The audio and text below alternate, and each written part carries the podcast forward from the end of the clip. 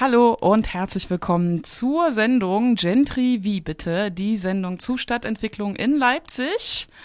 Eine Sendung, die zwei Stunden gehen wird bis 16 Uhr heute mit Britta und Anja. Hallo. In den letzten Wochen ist ja echt viel passiert, was unser Thema Stadtentwicklung und Gentry, wie auch immer man es nennen will, ähm, äh, ja, jetzt habe ich mich versprochen. Jedenfalls ist da viel passiert.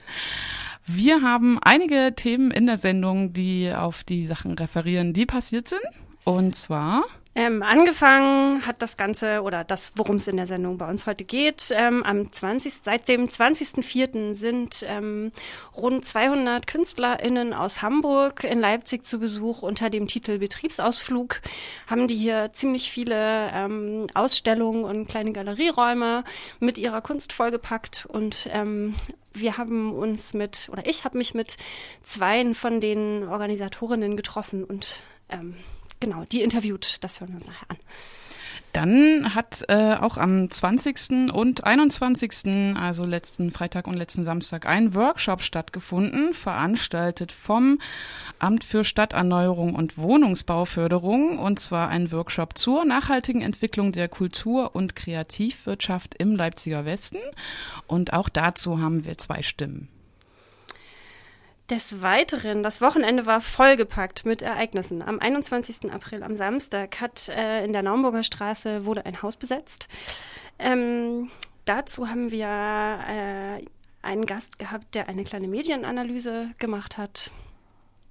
Genau. Und dann gab es am vergangenen Montag, den 23. eine Podiumsdiskussion, eine von vielen Podiumsdiskussionen, die zurzeit stattfinden, aber die erschien uns jetzt noch am interessantesten für unsere Sendung. Es gab ja auch in den vergangenen zwei Sendungen schon Mitschnitte von Diskussionen. Jedenfalls hören wir heute auch Stimmen zu der Diskussion Die Geister, die wir riefen, die in der Distillerie stattfand, veranstaltet vom Verein Kreatives Leipzig e.V. Aber erstmal gibt's passende Musik, bevor wir euch mit den ganzen Inhalten voll ballern. Musik von Blackdown, äh, Musik aus London und über die Stadt London. Yo, outside the East man, them not know, you get me? Yeah, alright. This is as hard as concrete, yo. Yeah, outside the East man, them not know, you get me? Talking about? Outside crazy tits, she was there. Yeah, outside my fam, they were there. Talking about dirty goods, I'm here. Ja, jetzt hatten wir natürlich in der äh, Begrüßung der Sendung uns ein bisschen in der Zeit vertan. Das war, was wir aufgezählt haben und was in der Sendung vorkommt, da ist natürlich alles schon vor letztes Wochenende passiert. Aber ja, wir leben wahrscheinlich in einem komischen Zeitdiskontinuum. Aber letzte Woche sind auch noch ein paar Sachen passiert. Genau, ähm, am Mittwoch, dem 25.04., gab es ähm, eine Diskussionsrunde im Westwerk zum Betriebsausflug. Da war Stefan Geis auch mit dabei, der ähm, nachher auf der Podiumsdiskussion, ähm, der auch schon auf der Podiumsdiskussion mit dabei war, zu Die Geister, die wir riefen. Ähm, und dann gab es natürlich am Sonnabend, den 28.04., das Gießerstraßenfestival ähm, unter dem Motto Westkultur, fuck off. Genau, und dann gab es äh, so einen ersten Versuch, äh, auf der Karl-Heine-Straße sich zu Kleinstgruppengesprächen zusammenzusetzen und ähm, genau so eine lockere, informelle Vernetzung äh, zu machen. Das ist am Sonntag, dem 29.04. gewesen. Und dazu wird sicherlich auch in der nächsten Sendung dann mehr geben, weil das soll jetzt öfter stattfinden. Also einfach mal die Augen und die Ohren offen halten.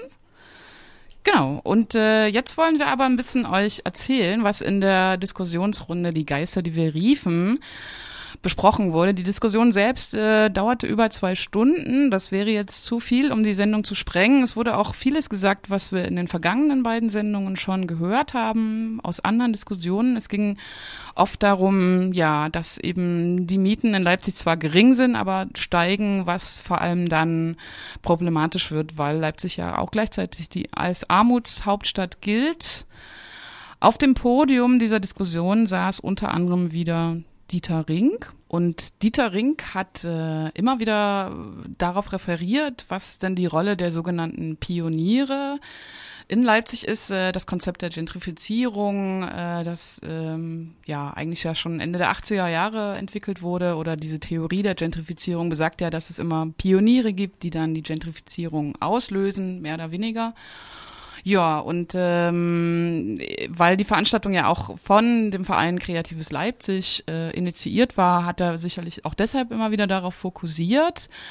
Und eine ganz äh, interessante Aussage von ihm wollen wir jetzt dann dazu mal hören ich interessiere mich auch dafür, wie Sie eigentlich Ihre Rolle selber dort wahrnehmen. Weil was dort eingesetzt hat, auch in Plagwitz, ist natürlich ein symbolischer Aufwertungsprozess. Das war mal ein Arbeiterquartier gewesen, da gab es eine Menge Industrie. Ich kenne das auch noch, ich habe da in den 80er Jahren im Kirov-Werk gearbeitet, ich bin da durch die Gegend gefahren, da standen noch Männer draußen an den Werkshallen, die haben mit großen Zangen glühende Eisenstücke in die Hand, also in die Zangen genommen und hatten nur so einen, so einen Lederschurz vor sich. Das kann man sich heute gar nicht mehr vorstellen. Heute ist davon auch gar, gar nicht mehr die Rede. Und eine Frage, die sich mir stellt, ist die Frage, wie ist eigentlich die Geschichte dieses Viertels präsent? Wie wird die präsentiert? Welche Rolle spielt die eigentlich für Pioniere, die dort in Plagwitz beheimatet sind? Eine zweite Frage, die ich habe, ist die, wie wird dort eigentlich mit anderen Bevölkerungsgruppen umgegangen? Weil wenn ich das immer höre, in Konnewitz, auch in Plagwitz, äh, dann sehe ich vor allem, äh, dass hier äh, Pioniere sich äh, darum bemühen, dass hier Freiräume erhalten bleiben, dass die Mieten nicht steigen und so weiter und so fort. Was ist aber mit anderen Menschen? Im Plagwitz weiß ich zum Beispiel, dass dort die Konzentrationen von Bedarfsgemeinschaften, die Hartz IV kriegen, sehr hoch sind, zum Teil die höchsten in der Stadt. Dort gibt es einige Straßen, die will ich jetzt nicht nennen, die davon insbesondere betroffen sind welche äh, was unternimmt man, was unternehmen zum Beispiel Pioniere, um sich auch um diese Menschen zu kümmern? Spielt für Sie auch eine Rolle, dass diese Menschen dort noch wohnen bleiben können, dass diese Menschen nicht verdrängt werden? Ich war vor einiger Zeit äh, in der Windmühlenstraße, wo das auch diskutiert wird. Ja, da kamen also die älteren Bewohner, die dort schon zum Teil seit 40 Jahren leben, kaum zu Wort, muss ich mal sagen. Also die Pioniere sind dort sehr stark vertreten, wie auch in anderen Diskussionen, aber äh, sie eben nicht. Und da frage ich mich eben, was tun Sie, welche Strategien entwickeln Sie, um auf sowas zum Beispiel einzugehen, um solche sozialen Prozesse im Auge zu haben, um vielleicht auch eine politische Wirksamkeit in dieser Stadt zu erreichen? Ja, das ist sicherlich auch eine Frage, die uns immer wieder beschäftigt. Wie ist das Verhältnis in äh, ja, Wohngebieten zwischen den sogenannten jungen, kreativen Leuten und den ja, alteingesessenen? Wird uns sicherlich weiter beschäftigen, ähm, aber auch Rink selbst musste zugeben, dass nicht nur die, ja, sagen wir mal, Arbeiterinnenbevölkerung von Verdrängung betroffen, betroffen ist, sondern irgendwann auch die Pioniere selbst diese äh, Vielfalt, die jetzt ja auch gerade erwähnt wurde, äh, macht ja die Stadt zu dem, was sie gerade ist. Und es gibt ja schon, wie wir gerade in der Lützner Straße, aber auch in anderen Stellen in Leipzig schon erfahren haben, es gibt zum Beispiel äh, äh, auch in der Geheinestraße schon erste Verdrängungsprozesse sozusagen, wo einfach die Mieten drastisch angezogen werden und dann äh, die Leute sich überlegen müssen, die dort äh, ihr Büro, ihre Werkstatt, ihre Cafés haben, kann ich jetzt den neuen Preis zahlen, gehe ich das Risiko ein oder muss ich meinen Laden sozusagen zumachen? Und von daher vielleicht auch einfach mal das Gedankenspiel, was passiert jetzt, wenn halt die, äh, diese kreativen und Kulturarbeiter sozusagen jetzt nicht mehr im Plagwitz oder vielleicht auch im Süden, wo es ja gerade äh, wirklich ein bisschen emotionaler zugeht, ähm, sich diese Mieten leisten können. Was passiert dann mit diesen Vierteln? Vielleicht mal die Frage ans Podium, was, was, oder Herr Rink.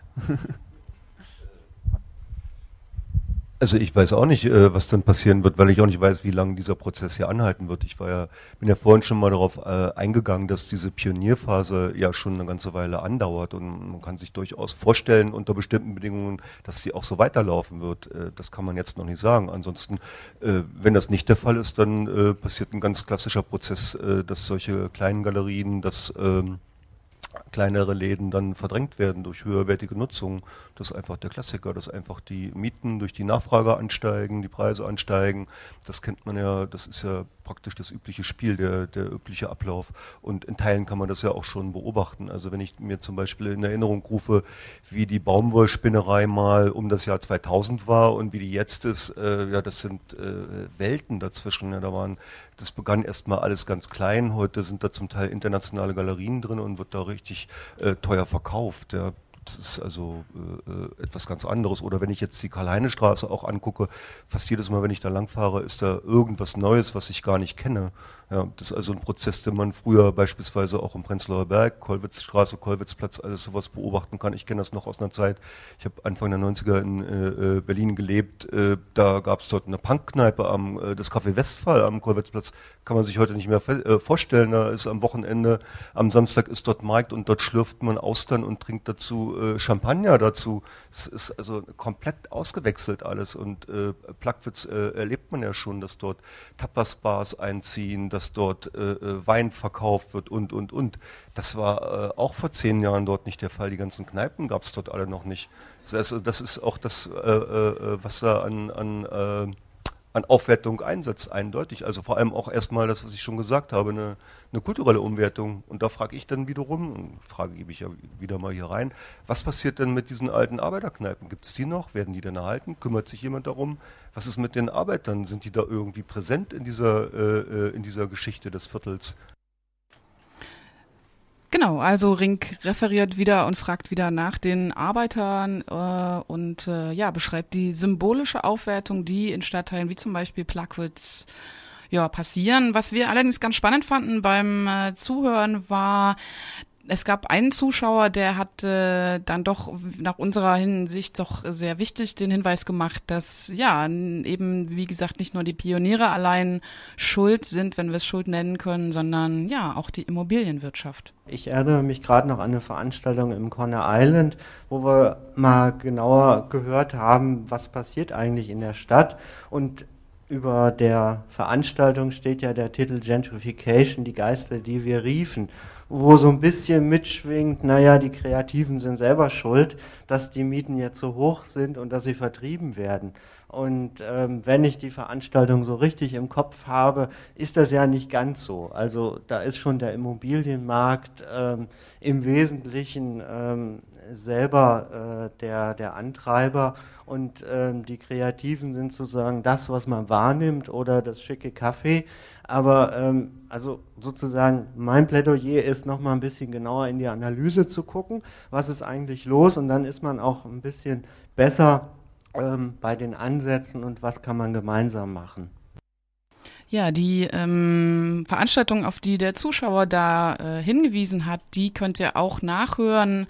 Den Mitschnitt gibt's äh, von uns bearbeitet zu finden unter www.freie-radios.net und dort einfach mal nach Gentry suchen. Gentry wie bitte, so heißt unsere Sendung. Genau, und äh, wir haben gerade so ein bisschen verpasst äh, zu erzählen, wer noch mit auf dem Podium saß, außer Dieter Rink. Ähm, unter anderem saß da noch Roman Grabolle vom Verein Hinz und Kunst, beziehungsweise vom Verein Kunststoffe ähm, und Jens Bengelsdorf äh, für die Leipziger Wertimmobilien. Genau, ähm, was in dieser Diskussion noch viel, äh, wonach, wonach viel gefragt wurde, war nach Handlungsmöglichkeiten. Also was gibt es für ähm, Handlungsspielräume, um so bestimmte Prozesse auch einfach aufzuhalten oder äh, zumindest zu verlangsamen?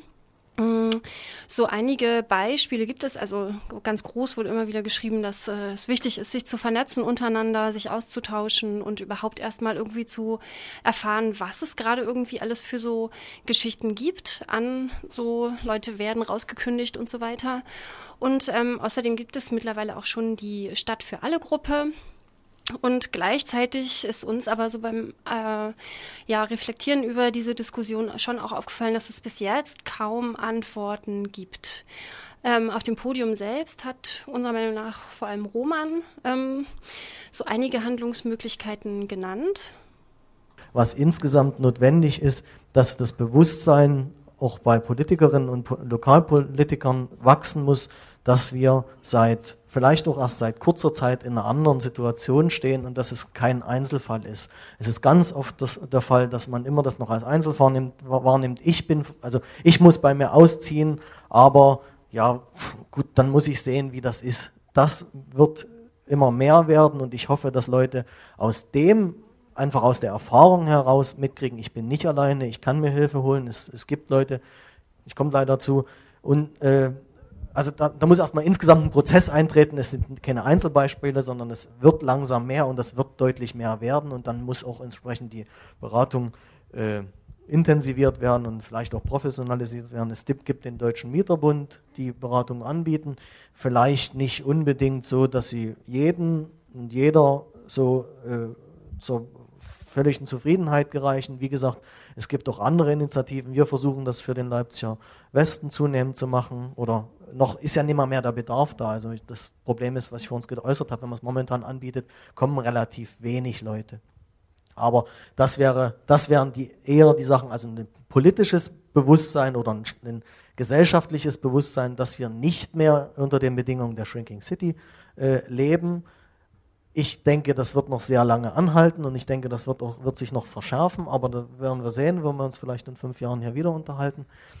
Und zunehmend eine Mieterinnenberatung, eine Mieterberatung und ein Bewusstsein dafür, wir lassen das auch nicht mit uns, mit uns machen. Wir wollen uns, also wir kennen unsere Rechte, wir wissen, was los ist, wir wissen, was, was äh, bei, einer, bei einer Fassadensanierung umgelegt werden kann, nämlich nichts, auch wenn das äh, oder weitestgehend nichts, auch wenn es der Vermieter äh, sehr wahrscheinlich versuchen wird, auf die Miete umzuballern und so weiter. Das sind meines Erachtens die viel aussichtsreicheren Geschichten. Also äh, äh vernetzen, in Kenntnis setzen und selber anfangen. Also zu gucken, wer, wer ist das? Natürlich muss man das, aber wenn es niemanden anders gibt, muss man vielleicht sich auch mal mit dem Nachbarn unterhalten und sagen, hast du dasselbe Problem? Und wenn ja, lass uns gemeinsam zu einem Rechtsanwalt gehen. Ja, also miteinander sprechen, sich äh, Kontakte knüpfen und äh, vor allem sich nicht so alleine fühlen mit dem jeweiligen Problem. Ähm, was unserer Meinung nach in dieser ganzen Diskussion dann, also es wurde sehr viel auf die Rolle der Pionierinnen geguckt und ähm, da auch schon, ich finde, das ist auch wichtig, da so eine Verantwortung für, hm, wie arbeiten die eigentlich mit den äh, Menschen, die da einfach in diesen Stadtteilen leben. Ähm, in die sie neu dazuziehen und äh, gleichzeitig sind ja so Verdrängungsprozesse auch und vor allem ähm, immer auch stadtpolitische Entscheidungen und immobilienwirtschaftliche ähm, Entscheidungen. Und ähm, genau, unserer Meinung ist, nach ist das so ein bisschen zu kurz gekommen, was für Einflussmöglichkeiten auf Stadt, LWB und Immobilienwirtschaft es eigentlich noch gibt. Ähm, der, wir haben jetzt gleich noch einen kleinen Song ähm, mit der Titel ist Es regnet Kaviar und wir haben den ausgewählt, weil es in Hamburg ein äh, Netzwerk gegen Gentrification äh, in Hamburg-St. Pauli gibt äh, mit selbigem Namen.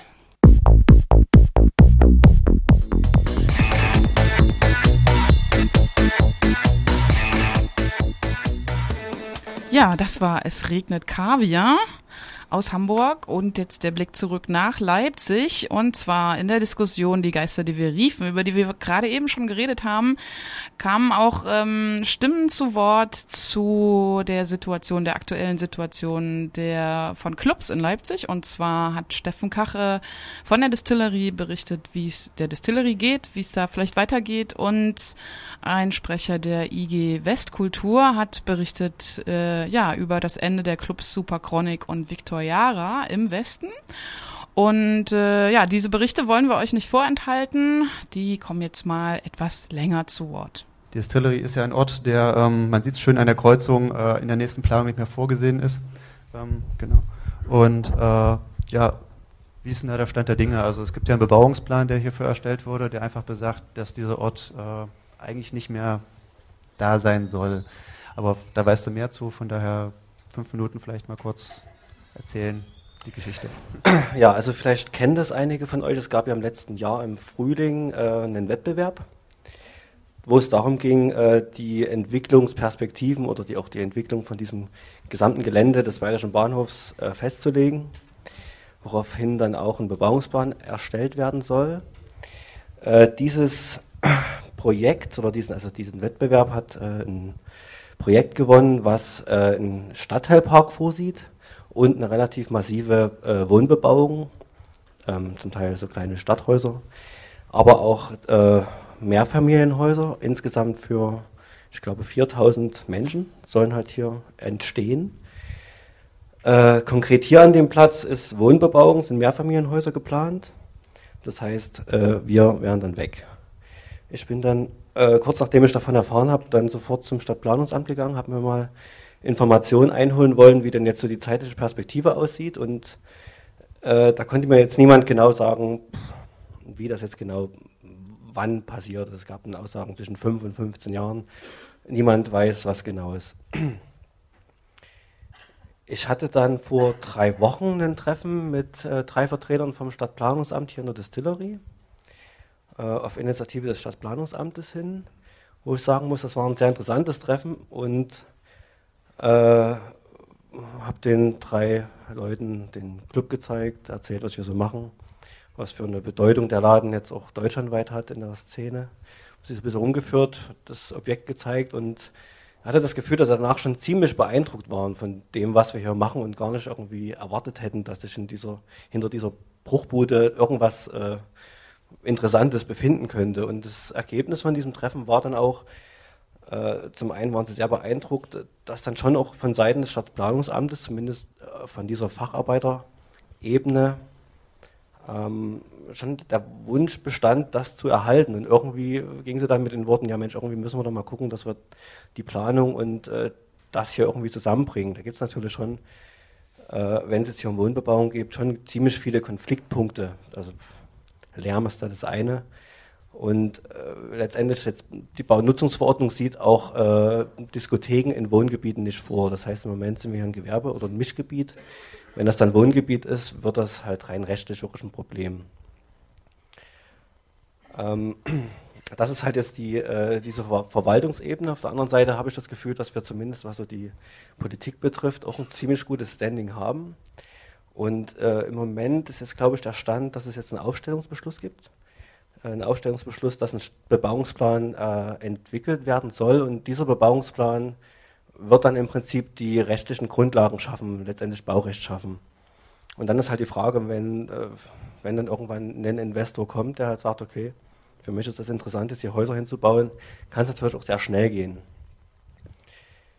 Wir wollen natürlich gern hier bleiben, klar, wir haben jetzt uns hier seit 17 Jahren eingerichtet, haben auch ein sehr gutes Standing, äh, Deutschland und weltweit.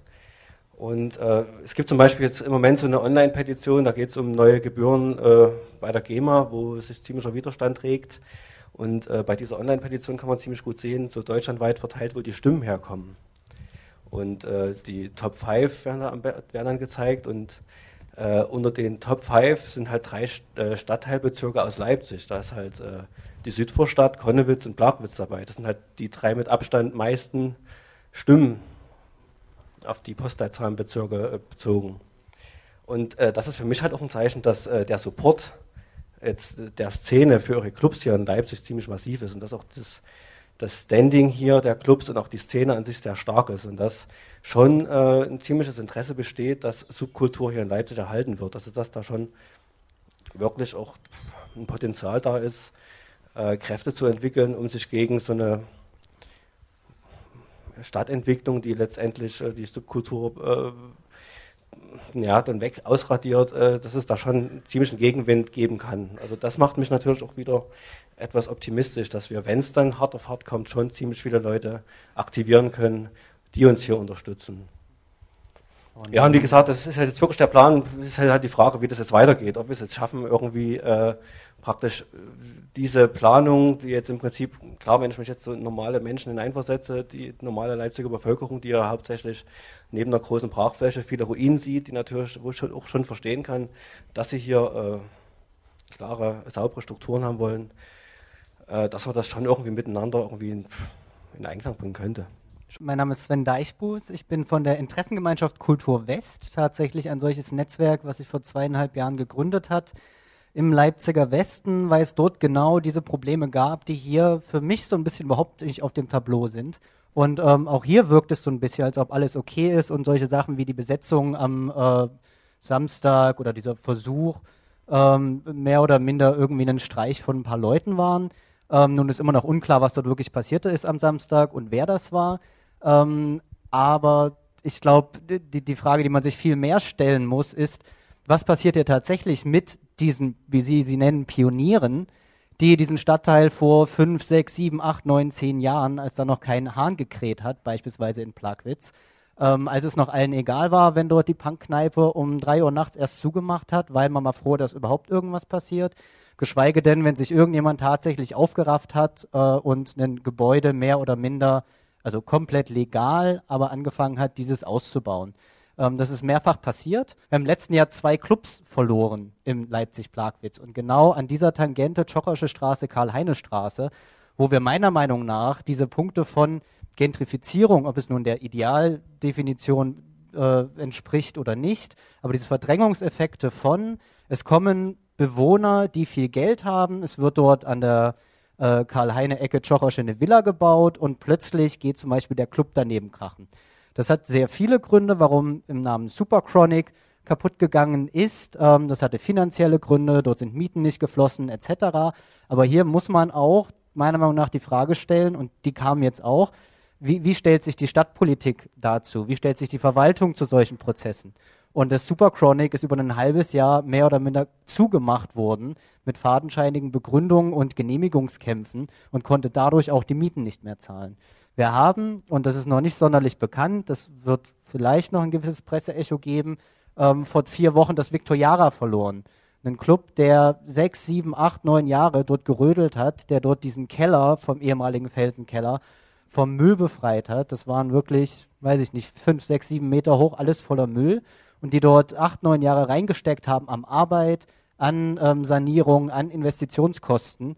Und jetzt, und das ist auch noch nicht geklärt, was dort wirklich passiert ist, aber es ist klar, ebenfalls nicht zahlen konnte. Und zwar, weil die Stadt selbst, die dort einen, ähm, die Stadtwerke haben dort einen Wasserschaden produziert und ähm, dort sind keine Gelder geflossen. Das heißt, die Stadt hat der Stadt Geld geschuldet und hat keinerlei Initiative unternommen, dort irgendetwas zu machen. Deshalb musste das jetzt zugemacht werden, wurde zwangsgeräumt.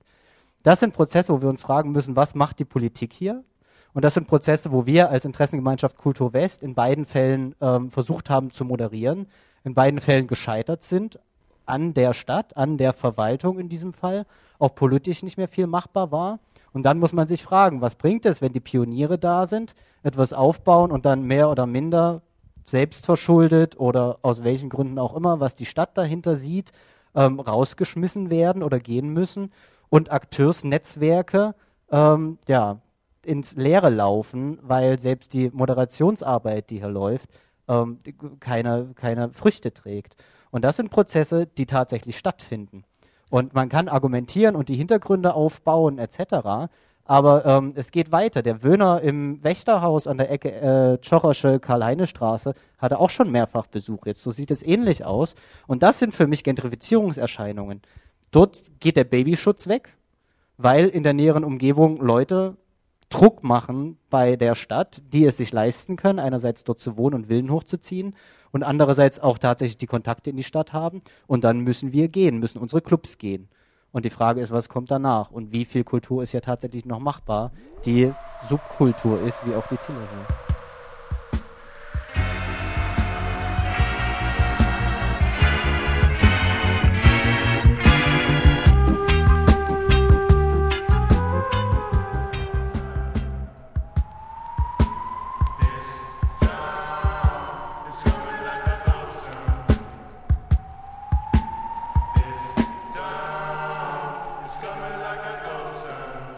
Ghost Town von den Specials aus dem Jahre 1981, wo es darum geht, dass die Clubs geschlossen werden, äh, so wie auch in Leipzig Clubs in Gefahr sind, wie wir gerade gehört haben. Hier bei Gentry, wie bitte eurer Sendung für Stadtentwicklung in Leipzig. Ja, der Song der Specials bezog sich zwar eher auf die ja, grauen 80er oder spät 70er Jahre Großbritanniens, aber ich fand ihn trotzdem ganz passend hier. Ja, wir haben vorhin schon erzählt, dass es äh, in, äh, vom, am 20. und 21. einen Workshop gegeben hat zur nachhaltigen Entwicklung der Kultur- und Kreativwirtschaft im Leipziger Westen, ähm, organisiert vom Amt für Stadterneuerung und Wohnungsbauförderung. Um diesen Wor Workshop ging es auch bei dieser Podiumsdiskussion. Ähm, genau, Stefan Geis hat äh, während der Diskussion ein, wurde aufgefordert, äh, ein kleines Fazit zu ziehen, beziehungsweise selbst was zur Stadtentwicklung zu sagen und hat sich unter anderem auch über diesen Workshop geäußert. Äh, Punkt 1 äh, ist, glaube ich, das, was wir eigentlich äh, seit den frühen 90er Jahren in Leipzig betreiben, ist eine Stadterneuerungspolitik im Dialog. Also wir versuchen eigentlich immer Lösungen in den Stadtteilen zu entwickeln, auch unter starker Berücksichtigung der Leute, die da wohnen, leben, wohnen wollen und äh, deren Interessen. Das äußert sich äh, dadurch auch im Leipziger Westen zum Beispiel, dass wir eigentlich schon seit Jahren äh, keine Politik mehr betreiben, die, sagen wir mal, eine hochpreisige Sanierung als Standardinstrument äh, unterstützt. Das haben wir lange Zeit getan, weil einfach die Aufgabe darin bestand, Wohnraum und Stadtquartiere wiederherzustellen und äh, das klang hier ja auch schon an, also das, sagen wir mal, über Hausprojekte allein und über Pioniere zu tun, das ist immer ein Aspekt, auch ein wichtiger Aspekt, aber das regelt keinen Gesamtmarkt. Insofern waren die Investoren lange Zeit wichtig, sind es aus meiner Sicht auch äh, nach wie vor. Aber aus der Stadterneuerungspolitik haben wir uns schon lange, bevor der Markt im Grunde in einer Weise erhitzt oder vielleicht auch punktuell überhitzt ist, äh, aus dieser Politik zurückgezogen, äh, bis auf ganz wenige Ausnahmen, wo es städtebaulich strukturell, also stadtstrukturell wichtig ist, unterstützen wir eigentlich die normale Investition äh, nur noch marginal, sondern äh, wir setzen zunehmend auf Instrumente, die eben erstens das selbstgenutzte Eigentum unterstützen, äh, mit all seinen positiven und negativen Aspekten. Positiv sicherlich äh, das Umkehren der Stadtflucht, negativ äh, sicherlich, dass das, was architektonisch äh, auch, sagen wir mal, baukulturell, auch vielleicht teilweise an Mentalität in die äh, Stadtteile gebracht wird, nicht immer konfliktfrei mit dem abläuft, was, sagen wir mal, auch an kreativer Nutzung da war. Das war zum Beispiel ein äh, Ergebnis auch unserer Diskussion am Wochenende, dass diese Konflikte zwischen äh, Selbstnutzern, Familien, jungen Familien, die ja durchaus ihre Berechtigung haben und kreativen Nutzungen in Form von Clubs, äh, zum Beispiel auch und Veranstaltungen, dass die durchaus da sind. Bei der An Veranstaltung am Wochenende ging es um eigentlich einen Spezialaspekt der Stadtentwicklung, den wir auch schon seit längerem im Blick haben. Wir haben 2007 äh, ein Forum gemacht, das hieß mit Kultur in die Spur. Wir haben dann 2010 uns mit der Frage beschäftigt, äh, Leipziger Westen Kultur- und Kreativraum und sagen wir mal einfach auch mal zugehört oder hören wollen, was sind die Ansprüche äh, erstmal auch so der Wirtschaftsunternehmen und der Pioniere, der Kultureinrichtungen, der, Kult der kulturellen Initiativen, die sie an ihren Stadtteil stellen. Da ist sehr schnell, auch schon 2010, klar geworden, äh, billiger Arbeitsraum, billiger Wohnraum ist ein ganz wichtiger Aspekt, gerade für kleine Unternehmen. Das ist hier auch nochmal rausgekommen. Wir haben auch festgestellt, dass, sagen wir mal, äh, die Situation an der Georg Schwarz in Lindenau, im Gewerbegebiet von Plagwitz nicht mehr so ohne weiteres miteinander vergleichbar sind und die dort erst recht nicht mehr vergleichbar sind mit der Karl-Heine-Straße. Also es gibt eine sehr kleinräumige Differenzierung inzwischen.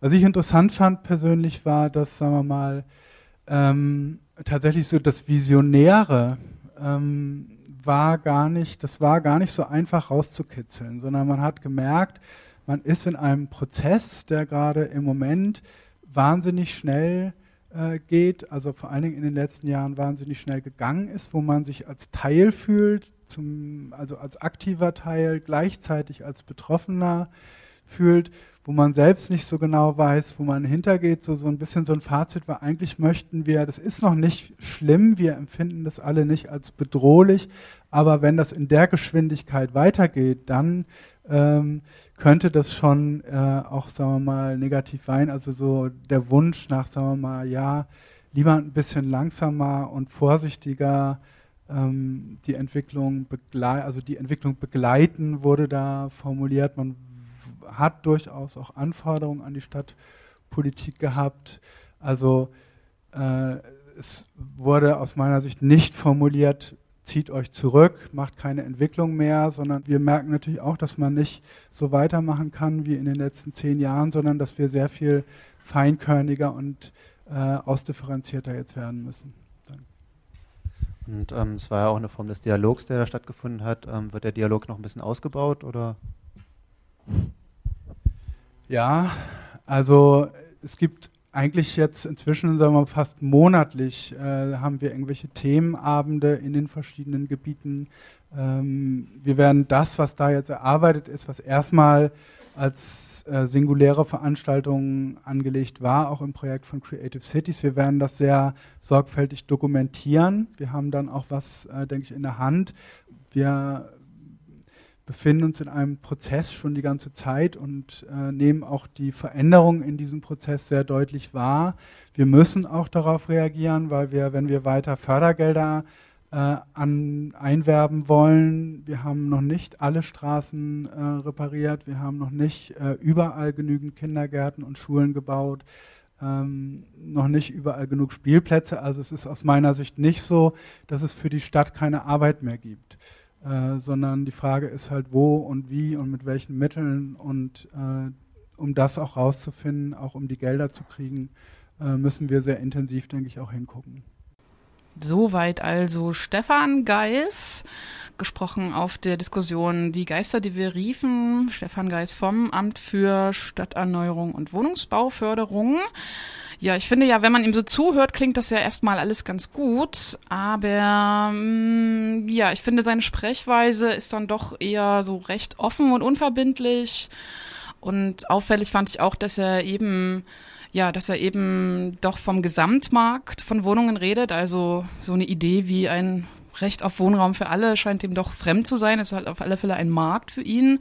Ja, und dann fand ich es noch ganz interessant, dass er halt ja, im, die Wirtschaftsunternehmen im gleichen Zug nannte wie die Pioniere, die vielleicht da vielleicht auch gar nicht wirtschaftlich arbeiten wollen, manche von denen zumindest, die sogenannten Pioniere der, ja, des kreativen Daseins im Westen. Weiß ich nicht. Aber wir haben noch eine andere Stimme zu dem Workshop. Ja, ich sitze hier gerade im äh, Büro von Sanne und ich würde dich jetzt einmal bitten, dich einmal kurz vorzustellen und äh, deinen Bezug zu Leipzig und was du gerade hier so in der Stadt treibst, zu erzählen. Ja, hallo, ich bin Susanne. Also mein Büro ist hier in der Georg-Schwarz-Straße 7. Ich betreibe hier ein, ähm, eine Werkstatt für visuelle Kommunikation. Ich bin Grafikdesignerin, freiberuflich unterwegs und dann auch in meiner Freizeit aktiv im Kunststoffe e.V. und ähm, ja, so treibe ich mich quasi hier rum, also arbeitend und meine Freizeit hier in der Georg-Schwarz-Straße verbringend. Und du hast auch bei diesem Workshop teilgenommen. Erzähl doch mal, was aus deiner Perspektive so, worum es ging und ja, genau, das reicht ja auch erstmal. Also, worum ging's?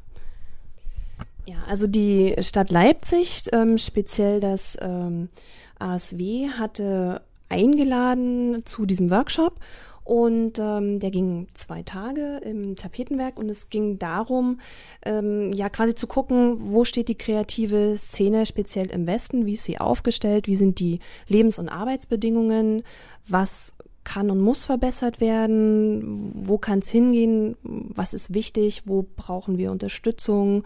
Ähm, wie sieht die Kommunikationsstruktur aus? War unter anderem ein Thema, die Infrastruktur und ähm, eben auch Grundvoraussetzungen. Immobilienwirtschaft spielt eine Rolle. Und das ist sehr, also für mein Empfinden sehr konzentriert zwei Tage erarbeitet worden. Und ja, darum ging es im Wesentlichen erst einmal. Also du bist ja selber auch hier ähm, nun, kreativ tätig. Was hat der Workshop für dich als eben selbstständig Tätige als Resultat gebracht oder was hast du daraus mitgenommen? Mm, und was denkst du, wird darüber hinaus noch passieren?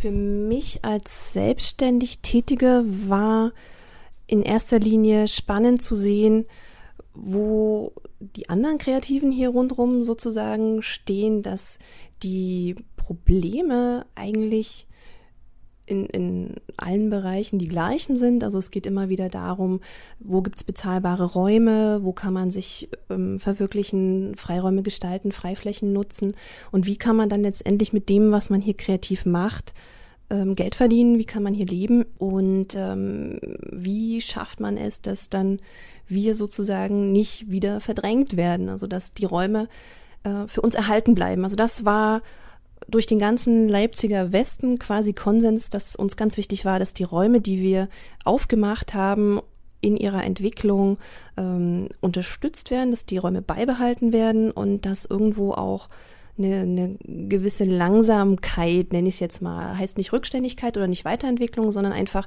eine Behutsamkeit in der Entwicklung des, des Weitergehens hier im Westen. Ähm, sozusagen wichtig ist. Habt ihr Forderungen formuliert oder ähm, so Ansätze, wie ihr das umsetzen wollt und könnt miteinander? gefunden? Ja, also es sind viele Ideen und äh, Forderungen im Raum. Also eine Forderung ist natürlich die nach bezahlbarem Raum. Also da ist ja auch ein guter Kontakt dann auch zur Stadt da, also wo dann auch immer geguckt wird, welche Immobilien können jetzt günstig abgegeben werden. Eine große Forderung ist natürlich, dass die LWB Bauten der, der Bestand auch ähm, entsprechend noch von der Stadt gehalten wird, beziehungsweise dann abgegeben werden kann, nicht an Großinvestoren, sondern eben an Leute, die Projekte machen wollen, die sich hier beruflich verwirklichen möchten. Also das ist eine große Forderung an die Stadt, also wo, wo wir wirklich Unterstützung brauchen, weil das sozusagen Grundstock ist. Ähm, wir haben gar nicht so die Forderung jetzt nach größeren ähm, finanziellen Unterstützungen gestellt, sondern einfach so ein bisschen ja nach Schutz und, und Pflege der bestehenden Sachen. Und ähm, dann auch vielleicht die, die Idee an die Stadt herangetragen, die Fördermaßnahmen, die sie entwickeln oder die es ja auch von der EU gibt, also Ausschreibungen und so weiter, auch hinsichtlich ihrer Nachhaltigkeit zu überprüfen und wirklich auch Förderprojekte oder Projekte ins Leben zu rufen, die dann von der Stadt oder vom Staat, von der EU unterstützt werden, die nicht nur auf ein halbes Jahr angelegt sind, sondern die wirklich auch länger gehen, wo man was entwickeln kann, wo man für den Stadtteil auch wirklich dann nachhaltig was entwickeln kann und auch für sein eigenes Leben, weil uns ist es eigentlich ganz wichtig, gewisse Sicherheiten zu haben. Also das war auch Konsens durch die Bank weg. Ähm, das, das was wir in allererster Linie brauchen, ist eine Sicherheit, eine um, um wirklich langfristig hier was aufzubauen und dass man nicht weiß, okay, in einem halben Jahr ist hier wieder alles durch, dann können wir uns die Mieten nicht mehr leisten und dann müssen wir wieder weiterziehen und dann fangen wir woanders von vorne an, sondern wir wollen einfach auch ja was aufbauen und, und hier unser Leben leben. Im Rahmen des Workshops wurde dann auch eine Endpräsentation erarbeitet und wir waren aufgefordert, für die einzelnen Teilbereiche und Gruppen Slogans zu finden. Und für unseren Teilbereich gab es dann oder haben wir den, den Slogan erfunden, Vollzeitstelle statt Vollsanierung. Und die Idee dahinter ist, dass es eigentlich richtig cool wäre, wenn wir in unserer Vereinslandschaft richtige Vollzeitstellen auf dem ersten Arbeitsmarkt hätten, die auch entsprechend bezahlt und gewertschätzt werden, weil ähm, wir denken, wenn, wenn das passiert, also wenn, wenn die Basis, die wir hier bieten ähm, für diese Stellen, wenn, wenn das passiert, dass diese Stellen richtige, ordentliche, regulär bezahlte Arbeitsplätze werden, dann können wir auch so langsam anfangen, über wirklich Kultur- und Kreativwirtschaft zu sprechen, wo dann die Leute auch ähm, mit dem, was sie machen, was sie gut finden, was sie in die Gesellschaft einbringen können und hineintragen können, dann auch bezahlt werden können und davon leben können. Ganz einfach. Auf der Veranstaltung wurde ja auch viel ähm, die Forderung eigentlich gestellt, so dass die Vereine und ähm, Akteurinnen hier jetzt ähm, nicht nur im Westen so, sondern auch generell, aber äh, wir sind ja nun mal hier in der Georg-Schwarz-Straße und äh, vor allem Kunststoffeverein, dass die sich irgendwie auch darum kümmern, so eine Zusammenarbeit oder einen ähm, Bezug zu den Menschen, die hier im Stadtteil leben, herstellen. Ähm, was tut denn der Kunststoffeverein ähm, in dem Rahmen? Und vielleicht hast du ein kleines Beispiel. Ja, also Kunststoffe ist hier sehr aktiv, was äh, unsere Materialsammlung betrifft, beziehungsweise dann die äh, Workshops, die mit den Materialien arbeiten, die in unserer Sammlung zu finden sind. Und da kommen Kids aus dem Stadtteil hier rundherum, gegenüber von der anderen Straßenseite, die Kids kommen rum zu uns zum Workshop. Und ähm, ja, dann geht's hier zur Sache, wird gebastelt und die Sachen neu verwertet, in einen neuen Kontext gestellt. Und ähm, dann natürlich ganz groß, ganz aktuell, ähm, nächste Woche am 12. Mai haben wir hier unser Straßenfest, was wir zum dritten Mal veranstalten. Los geht's um 10 mit unserem Frühbü-Frühstücksbuffet im Hinz und Kunz. Und ab 13 Uhr haben wir dann bunte Stände, Manufaktoristenstände, ähm, lecker essen. Wir werden eine kleine Kunstausstellung haben. Äh, zwei Bühnen mit ganz, ganz vielen Bands. Kommt zahlreich und feiert mit uns. Das Wetter wird toll.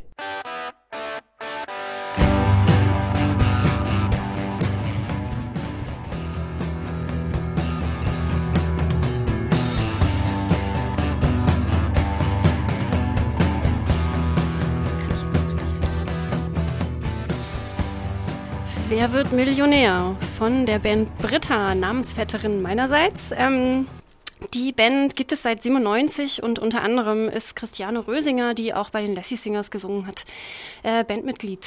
Ähm, ja, Krebsen, Wursteln, Durchschlagen. Das ist eine Zeile in dem Song. Äh, kommt mir ziemlich bekannt vor und äh, wahrscheinlich ziemlich vielen der kreativ Tätigen, ähm, um die es ja auch immer wieder geht äh, bei uns in der Sendung.